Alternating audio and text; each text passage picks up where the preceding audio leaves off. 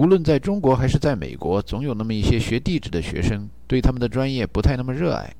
兰博又开始想到自己不幸的家庭生活，觉得出野外太多是家庭分裂的原因之一。陈达随声附和说：“干地质这一行的是不容易保持家庭的稳定。”在八十年代末，中国的大学里曾经流传着这么一种说法：“好男不娶外文女，好女不嫁地质郎。”陈达心想：这兰博老兄可是两大忌讳都犯了，自己是个地质郎，还偏娶了一个英语流利的女孩，岂不是自己给自己找不自在吗？不过这种说法还没办法翻译成英文。再说，如果说了，兰博老兄脸上也挂不住啊。于是陈达安慰兰博说：“哎，有些事就是没法控制的。不过你看，你前几年过着富人的生活，做富人是有代价的，生活在快道上，快车快女，来得快，去得也快。”陈大用前两天出野外时在汽车旅馆录像上刚学到的俏皮话说：“Driving on the fast lane。” Fast cash, fast woman, everything comes fast and goes fast。兰博老兄被逗乐了，苦笑着说：“呵，我还富人？你的英语里边还是有些用词不当。在这个国家里，没有人会说我是富人。快车快女，形容富人那也是贩毒发财的富人。想想自己在大学毕业的时候，应该在中国拿七八十块钱人民币。”陈达意识到，第三世界国家的人民和超级大国的人民在财富上的思想意识是不一样，于是请教说：“你八十年代初一年拿四万美金，如果你还哭穷的话，那你说什么样的人才算富人呢？”哦，富人嘛，我看那些体育明星、电影明星，呃，还有模特，总之，总之那些不用天天准时去上班，而且不用为生活发愁的人。那可能才叫富人吧。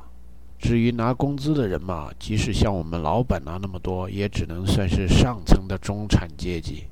望着窗外高速公路旁嗖嗖掠过的风景，陈达想：这就是差别啊！想起自己离开祖国的时候，九十年代初的中国，只有拥挤的铁路和两条基本上是一上去就得下来的短短的高速公路，而且这高速公路还在北京和上海附近。再看看美国。地图上看，高速公路密密麻麻，到处都是不说，连着地质队员和核弹头出没的边远偏僻的地方也离高速公路不远。据说，美国的高速公路网是在五十年代艾森豪威尔执政期间突然一下完善的。修建高速公路网的目的是为了军用，能够很快实现军事上的东西大转移。但是五十年代以后，其实是整个二十世纪。除了庞丘维尔领着一帮胡子从墨西哥入侵过美国以外，在整个北美大地就没发生过什么战争，所以美国的高速公路网绝大多数时间是在为国民经济服务，要不然美国人买东西怎么那么方便呢？在美国做地质队员比在中国也方便多了。在九十年代初，中国的地质队里还没有很多汽车，而且绝大多数地质队员不会开车，于是出野外的那天，年轻地质队员很重要的工作之一。便是要打点好司机同志。哎，杜师傅，刚才早饭还行吧？来来来，抽根烟。哎，你们别干那个，我来我来拿。司机同志也不是坏人，看着陈达手里的云烟跟他兜里的一样，于是，一边用舌头清理着牙缝里的美味佳肴，一边应答着：“呃，不客气，不客气。你们学生能有几个钱？抽我的，抽我的。哎呀，您就别客气了，这是刘教授的经费，有那么一笔都算进去了。哦，好，好，好。”杜师傅也不含糊，其实这是惯例。再说，杜师傅也不是领导同志，也不用注意影响，也不用说什么下不为例。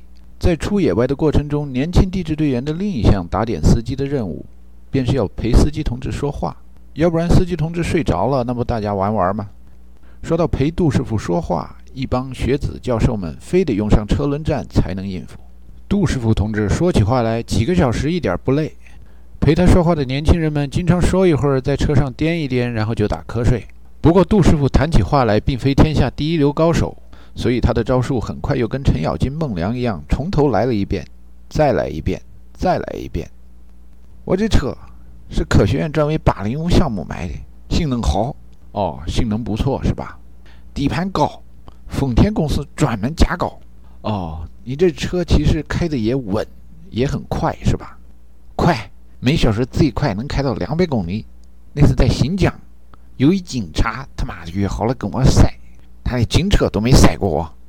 杜师傅理不清楚坐在副司机座位上和坐在替补席上的这些陪同谈话的年轻人们谁是谁，所以不断的重放这段录音，也不管他说过了多少遍。当刘教授来陪他谈话的时候，他稍微有点收敛，谈话的内容会有所改变。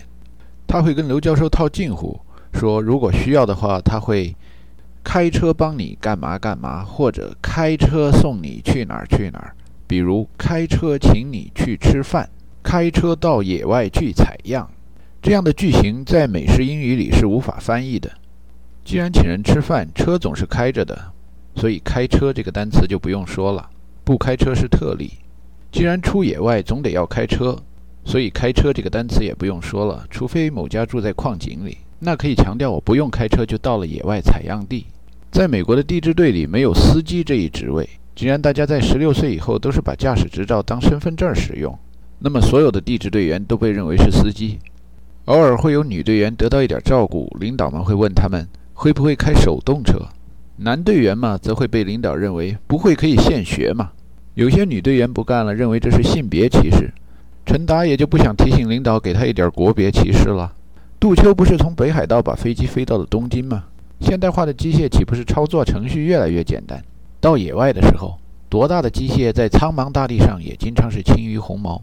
偶尔失去控制也翻不了什么大浪。再说身边还有有经验的工友呢，只要入乡随俗、虚心学习，进步是会有的。猪鼻子插葱装大象那是太难了点儿，但是简单的蒙人经常是可行的。在地质队里，另一件需要做的入乡随俗的事，就是得跟着大家一起抱怨做地质队员的辛苦。到了晚上，几个采样小组合在一起吃饭，顺便聊聊白天发生的有趣的事儿。哎呦，今天监督我们采样那工兵军团的哥们儿真是发疯了，说什么头发会污染土壤样品，偏叫我把头发掖到帽子里去。我说你怎么不把胡子刮一刮呀？他还说了，如果离土壤样品近一点的话，我会马上去买一把剃须刀。瞧他那德行劲儿！说这话的女地质队员名叫 Karen Bryan，用中国大陆的中文翻译她的名字就叫卡伦布莱恩。用台湾或香港的繁体中文翻译她的名字，就叫可伦布伦，好像一个女子垒球运动员。另一个采样组里两个年轻的地质队员 Mark Dressler 和 Joe Yunker 说起了他们在白天遇上的新鲜事儿。我跟 Joey 今天在路上可是倒了血霉了，在南达科塔还遇上堵车，不是被货车、卡车、老爷车给堵了，是被牦牛给堵了。Joe Yunker 接下话头说。就是那些牦牛慢腾腾、慢腾腾、大摇大摆地过了马路。他们刚走完，把警察叔叔来了。我还发觉 Dressler 的啤酒瓶儿是打开的。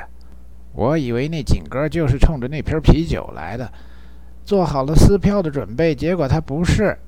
你猜怎么着？我们开的车车牌过期了。这穷地方、鬼地方，那机场租车的小子也不勤快点儿。连个车牌都忘了验了，还做生意，吓我们哥们儿一身冷汗。问起陈达和马克·兰博一天遇上了什么不顺心的事儿，兰博说遇上了点不顺利的事儿，但没有不顺心，实际上是因祸得福。因为随行的空军战士不知道是忘带了发射场的密码还是钥匙，反正进不了门儿，他们还得亲自回基地去拿。因为这种事儿，基地是不接受无线电通讯的。兰博最后说：“我们今天只去了一个发射场，剩下的时间我们去了一趟 War Drug。David 看来很喜欢那个地方。”作为这群人中的领导的 Richard Westwood，在这种时候得说两句不疼不痒的话。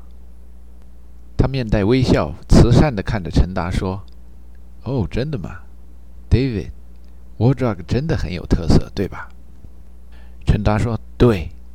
我在中国的时候，对美国有两种印象。”一种是摩天大楼、华尔街、繁忙的港口城市；另一种就像 w a r d r o g 这样，小镇子、窄窄的街道、杂货店，杂货店前面拴马桩，小杂货店里卖的是牛仔帽、牛仔靴、左轮手枪。小镇子附近还有不少印第安人，我简直觉得走进了一部西部片的摄影棚。啊，你们在中国还能看到西部片啊？这是 Mark Dressler 的声音。陈达转过头去对他说：“看的不多，中央电视台跟二十世纪福克斯公司有约定，我在中国的时候，每星期天七点以后会放一部美国片儿。我看过约翰·韦恩的《驿站车》，另一部叫《烽烟再起》。陈达把自己记得的中文片名说给美国同事们听了以后，“Station Carriage and Something”，很快使同事们正确地猜出了那部牛仔片的原名 “Stagecoach”。而另一部片《烽烟再起》被他翻译成 “The Battle Starts Again”，这下费劲儿了。同事们无论如何想不出是约翰·韦恩的哪一部电影。最后，陈大把电影的情节简单的说了一遍之后，还是 Richard Westwood 见多识广，正确的猜出了这部电影的名字叫 Rio Lobo，是一条以西班牙语命名的河流的名字。兰博不紧不慢地开了一个干巴巴的玩笑。我们今天白天在 War Drug，David 对我说，他在中国的时候对美国的了解多半是通过好莱坞得到的。我告诉他，那是中国共产党对我们的负面宣传。好莱坞电影看多的人一定以为大多数美国人都是疯子。Richard Westwood 很喜欢这个玩笑，说：“对了，对了，多放几部牛仔片，让世界人民都觉得美国人拔出枪来就同归于尽。”多放几部警匪片，让世界人民都觉得美国人在街上开车从来不守交通规则。Mark Dressler 接过话题说：“是啊，是啊，看见肠子肚子在街上飞，那你才觉得电影票钱没白花呢。” Joey Younger 更进一步：“我经常去看赛车，我都不记得谁赢了，我就记得谁撞了。”最后还是女同志稍微非暴力一点。Karen Bryan 打断大家的话说：“哎呦，听听你们。”你们还觉得美国疯子少了吗？我看整个南达科达州就有不少疯子。什么 War Drug 有什么了不起的？你们都看见那公路旁边那牌子了吗？离 War Drug 还有一百英里，离 War Drug 还有六十英里，离 War Drug 还有五十英里，离 War Drug 还有二十英里，离 War Drug 还有一英里。我姐前些年参加和平军团去了一趟肯尼亚。听说那营房里，南达科塔州来的疯子还立了块牌子，说离 War Drug 还有八千英里，不就一破杂货店吗？有什么值得骄傲的？瞧这穷地方，我们来这儿每周干他七八十个小时的活，累都把我累死了。就这活，挖了土装瓶子，挖了土装瓶子，我看逮只猴子来都会干，用得着咱们上大学还拿什么硕士学位吗？Mark Dressler 莽莽撞撞地说。Karen，我同意你对我们工作的看法，但是你可不能小看 War Drug。据我所知，Walmart 就是跟着 War Drug 命名的。他这话一说，引得在座的好几个人扑哧一下笑出声来。马克兰博以年纪最大的老同志身份纠正他说：“Walmart 是 Walmart，War Drug 是 War Drug，拼写都不一样，一个的 War 里边有两个 L，一个的 War 里边只有一个 L。”作为年纪第二大的老同志的 Richard Westwood 也给了 Mark Dressler 一点纠正。这 War Drug 吧，它是跟着这个小城市 War 命名的。那 Walmart，它是跟着阿肯色的小城市里边一个小财主命名的。那个财主叫 Sam Walton。所以呢，你瞧，一个 War 是个地方，另一个 War 是个人。War Drug 出名是在三十年代，Walmart 出名是在六七十年代。当然喽，把他们俩弄混了也不能全怪你，因为这两个地方出名以后呢，全国各大报纸、杂志都把他们作为资本主义好、山窝里能飞出金凤凰的典范，在全国范围内作为农业学大寨的典型推广。《时代周刊》《纽约日报》《华尔街时报》，谁没提到过他们？一不小心就让人弄混了。但是实际上呢，这 Walmart 比 War Drug 那规模大多了。当大家在海阔天空地谈着 War Drug 和 Walmart 的时候，Karen Bryan 悄悄地走到了一个老式的音乐盒边，塞了几个硬币，然后回来笑眯眯的对大家说：“听听我选的音乐。”这种被大家叫做 Jukebox 的高音喇叭的音乐盒里，传出了几个黑人男歌手幽默的歌声。Take out the paper and the trash, or you don't get no spending cash. If you don't scrub that kitchen floor, you ain't gonna rock and roll no more. Yakety yak, don't talk back.